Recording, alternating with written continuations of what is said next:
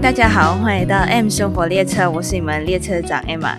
今天这集是好书分享，想要跟大家分享一本叫做《搞懂内分泌，练成你的易瘦体质》的书。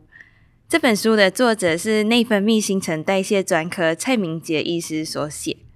我会想要跟大家分享这本书，是因为我觉得他所主张的观念很适合套用在现代人的身上。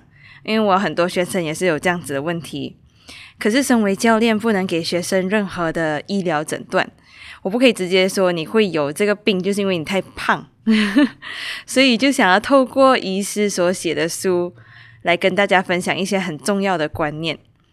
所以接下来会挑出几个我觉得很重要的观点来跟大家分享。所以详细内容还是建议你直接去读书哟。因为内容有点长，所以可能我会分成上下两集来跟大家分享。一开始我就先跟大家简单的介绍一下这位蔡医师吧。他一开始只是想要帮助深受肥胖所苦的三高患者，所以他就认真研究出一套不吃减肥药、不用瘦身产品、不用饿肚子也能减肥的健康瘦身课程。不过他天然毒舌的教学风格。透过网络传播，居然大受欢迎，所以他意外成了妇女的救星，也就是减重界的硫酸大王。因为他讲话有点带刺，有点酸酸的。他透过 Facebook 的社团指导过上千人成功减重。现在他想让没有机会加入 Facebook 社团的读者们，也可以透过看书自学，一步一步的健康瘦身，而出了这本书。所以一开始的时候会是一个观念篇，我觉得这一篇很重要。像一开始的时候，很多人去到蔡医师的门诊找他，就会问他：“医生，我都没有什么吃，也一直胖，是不是内分泌失调？”或是“医生，我最近长很多痘痘，是不是内分泌失调？”但其实这一切都跟内分泌失调无关，甚至根本没有内分泌失调这回事。我们就先来了解内分泌到底是什么。西医所指的内分泌系统是由下视丘、脑垂腺、甲状腺、副甲状腺、肾上腺、胰脏、性腺等各个内分泌腺所组成。所以广义来看，胃肠黏膜甚至是脂肪细胞也有分泌荷尔蒙的功能，所以都可以算在内分泌系统之中。而内分泌系统工作的方式就是分泌荷尔蒙到血液循环中，并送到身体各个部位去产生作用。比如甲状腺分泌甲状腺素，胰脏的胰岛细胞分泌胰岛素，卵巢分泌雌激素，睾丸分泌雄激素，肾上皮腺分泌皮质醇等等。而我们有一个脑垂腺，就像是总经理。它除了自己会分泌荷尔蒙以外，它还要负责调控各个内分泌腺的功能，让身体的荷尔蒙达到平衡的状态。这意思就拿开车来做比喻，车如果开得太快，我们的大脑就会命令脚踩刹车，把车速放慢一点；车速如果太慢，大脑就会命令脚踩油门，加速一点。目标是达到一个安全又舒适的驾驶速度。以人体的情况为例子。我们的血糖太高的时候，胰脏就会分泌胰岛素来降血糖。可是血糖如果太低的时候，胰脏就会分泌升糖素来提升血糖，这个叫做拮抗作用。另一个例子是甲状腺功能过高的时候，下视丘和脑垂体会命令甲状腺少工作。反之，如果甲状腺素不足的时候，下视丘和脑垂体就会命令甲状腺工作，增加工作量，这叫做负回馈作用。刚刚说的这些内分泌系统透过荷尔蒙发挥的作用，听起来好像有点复杂。其实目标很简单，就是调节人体达到安全又舒适的状态。所以说起来跟开车是差不多的。从上面的解释，我们就会知道，荷尔蒙影响的范围非常广，从头到脚，无论是呼吸、心跳、脑神经、心血管、肠胃消化系统、生殖系统等等，甚至是毛发、皮肤。肌肉骨骼都受到荷尔蒙的调控，那人体的荷尔蒙环环相扣，互相调节，才可以维持人体人体的恒定。如果内分泌系统出现差错的话，这样疾病就可能会产生。所以，其实蔡医师根本不知道内分泌失调这个名词是从哪里来的。他只在医学领域里面主要会讨论各种疾病 （disease） 或是疾患 （disorder）。可能就是有些人把疾患翻译成失调，所以才会有内分泌失调这种说法。然而，内分泌疾病在医学上是有严谨的定义的，比如说糖尿病、甲状腺疾病、脑垂体疾病都有明确的诊断标准。可是，偏偏有些人会把各式各样找不出确切原因的疾病病症，比如变胖、长痘痘等等，通通就分类为内分泌失调。他就觉得这样子的人想象力有点太丰富了，说穿了很像在帮自己找帮自己的问题找借口开脱的感觉。他还举个不好听的例子：你在路上看到一只好胖的狗，你会说哇，它一定是吃太多了。可是你看到自己变胖，为什么却说我什么都没有吃也会胖？一定是内分泌失调呢？旁观者清，当局者迷，大概就是这么回事了。在这里，我们来个小小的迷思破解。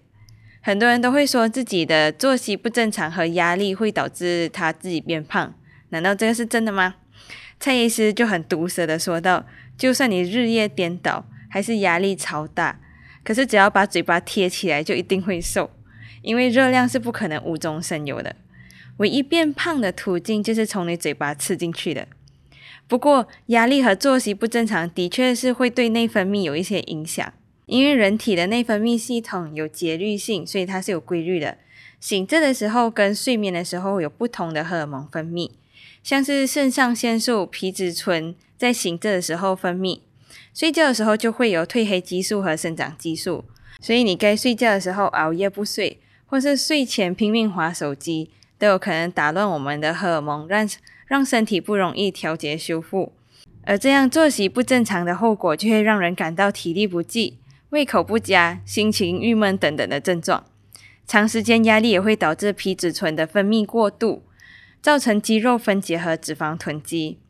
而作息不正常也是一种压力来源。这时候作息不正常、睡眠不足的情况，又会让人特别想乱吃东西，这个才是加剧肥胖的原因之一。那要怎么破解解决这个问题呢？蔡医师说到，舒压最好的方式就是睡眠和运动了。可是运动也不能超过头，因为毕竟运动过度反而会对身体造成压力。还有另一个就是不要用吃来舒压，因为决定我们胖瘦的主要原因是饮食，饮食占了七成，是决定你胖瘦的铁定律。运动占两到三成，压力的比例则是不到一成。呃，对健身族群来说，睡眠充足是非常重要的课题。在饮食和运动都达标的情况下，睡眠充足便是为了打造完美身材的最后一里路。如果你根本就是一个食盲，那么就算你每天睡饱又没压力，也只能当个快乐的胖子。好，刚刚说了没有内分泌失调这回事，不过有内分泌疾病的存在。那内分泌疾病的存在会让人瘦不下来吗？这里就跟大家简单的分享两种常见的内分泌失调疾病。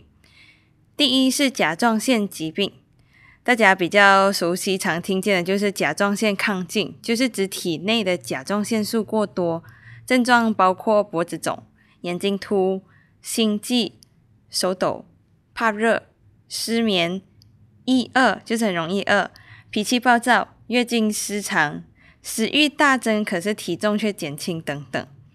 严重的时候可能导致心律不正、肝功能异常，而甲状腺低下就是相反，患者会怕冷、皮肤干燥粗糙、便秘、反应迟钝、脸部浮肿、体重增加等等。没有错，我们听到的重点体重增加。如果是不明原因的体重增加，而且有上述刚刚我们讲的症状，的确是要把甲状腺低下考虑进去。然后进行抽血检查，很容易就能确定是不是甲状腺低下了。可是绝大多数觉得自己变胖而去看诊的患者，检查结果都不是甲状腺低下。即使真的有甲状腺低下，造成体重增加的主要原因还是粘液性水肿，也就是水分滞留在体内的重量。所以吃药让甲状腺指数恢复正常以后，水肿自然会消退，体重就会下降。可是，可是。身上的肥肉依然还在，所以请大家不要抱着甲状腺低下就可以减去脂肪这种不切实际的期望，因为的确是有不良减肥诊所把甲状腺素当做减肥药来使用。想减肥的人吃了甲状腺素，等于强迫把自己变成甲状腺亢进的状态，于是他的体重就一直直线下降，非常开心。可是更可怕的是，因为瘦掉大部瘦掉的大部分是水分和肌肉，所以一旦停药，就会两倍的速度再复胖，而且他甲状腺亢进的状况很快就会出现，比如说心悸、手抖，还有暴躁。再来，可能就是甲状腺素会抑制脑垂腺的功能，让身体原本甲状腺功能停摆，所以你停药之后，甲状腺功能仍然会处于低下的状态，要好几个月才会恢复，所以接下来这几个月就会一直胖，一直胖，一直胖。所以减肥千万不要靠吃药，以免误入歧途。第二个是多囊性卵巢症候群。多囊性卵巢症候群的三大特征有：一、排卵异常；二、雄激素过高或是出现雄性化特征；三、超音波检查发现多囊性卵巢。上述的标准中，至少符合两下就可以被诊断为 PCOS 了。目前确切原因还没有定论，不过常见的说法是因为不明原因导致卵巢排卵异常。这样的卵巢会分泌过多的雄性素，而雄性素又会回过头去抑制滤泡的发育，形成恶性循环。另外一个大病因是因为胰岛素抗阻，由于对胰岛素的分反应不佳，导致胰脏必须代偿性的分泌更多的胰岛素，而胰岛素过量又会刺激卵巢分泌更多的雄性素，又会回到刚刚那个恶性循环。现在重点来了。胰岛素抗阻有很很大的一部分原因，就是因为肥胖。所以很多女性在发现自己越来越胖，然后月经似乎变得不规则，就会跑去妇产科求诊。检查之后就会被诊断为多囊性卵巢症候群。从此以后，他们就会觉得自己是因为多囊才变胖的。可是事实很多时候都是相反的。你可能本来就带有多囊的基因，只是还没有并发。后来因为不健康的生活形态，导致自己逐渐变胖，进而诱发了多囊性卵巢症候群的发作。所以其实很多时候并不是多囊害我们变胖，而是我们先变胖了，才导致多囊发作。所以妇产科医生在给我们吃药的时候，也不会叫我们单单吃药就好，一定还会交代要减重、注意饮食、多运动，才有办法让病情改善。因为不是治疗多囊让我们变瘦，而是让你变瘦之后，多囊就会有机会不药而愈了。现在我们知道了内分泌疾病，他们在临床上都有严谨的定义，能够明确的做诊断以及治疗。而内分泌失调只是一个含糊笼统的概念，也没有特定的治疗方法，所以把自己变胖怪罪于内分泌失调是不明智的行为，都不如检讨自己的生活习惯。例如吃加工食品、喝含糖饮料、作息时间不规律、不做运动，长期累积之下害自己变胖，同时也打乱了身体的内分泌系统。这个时候才来讲内分泌失调，害你变胖，根本就是做贼的喊抓贼了。不过在尝试各种减肥方法时候，也要注意，用错方法对内分泌系统反而更加的不利。医师蔡医师不敢断言说哪一种饮食方法最好。不过，如果问他哪一种最糟糕，他马上可以想到以下这两个：第一是饥饿瘦身法，另一个是生酮饮食。原因是饥饿瘦身法，也就是俗称“仙女餐”，就是用挨饿的方法让自己体重下降。但是这种方法不只是瘦掉了脂肪，同时也瘦掉很多肌肉，变成肌肉过少而脂肪相对偏高的泡芙人。然后下一次再吃进过多的热量。脂肪仍然会继续囤积，可是肌肉却不会回升，肌肉已经不会回来了。然后泡芙人发现自己变胖了，就只好再用饥饿瘦身法，所以就变成进入一个恶性循环，体重上上下下，就是传说中的溜溜球效应。而缺乏足够的油脂，也可能造成女性荷尔蒙的原料不足，所以导致女性朋友们月经失调。长期的热量赤字更有可能造成下视丘性停经，这种现象一旦发生，就要花好几倍的时间来调养修复。而生酮饮食则是让蔡医师非常担忧的一种饮食法，因为人体并不完全适应这种极低碳水化合物的生活，缺乏碳水相对容易让人精神不济，而且影响运动表现。肠胃不适也是生酮饮食最常见的副作用，这还包括了恶心、呕吐、腹泻、便秘等等。生酮的过程也会流失大量的水分，造成口干舌燥、多尿等反应，甚至是引发肾结石、痛风等等的疾病发作。所以，以上这两种不利于内分泌的饮食法造成的影响都很大，所以建议大家遵循均衡饮食的原则，规律的运动，慢慢来比较快，才能瘦得够久。好，所以今天的观念分享就到这里。下集会跟大家分享蔡医师的健康餐盘，还有一系列的迷思破解。如果有什么问题，欢迎大家到 Apple Podcast 五星评分留言进来，让我知道。最后，非常感谢您的用心聆听，真的给了我很大的鼓励和动力。感谢您搭乘 M 生活列车，我们下趟旅程再见。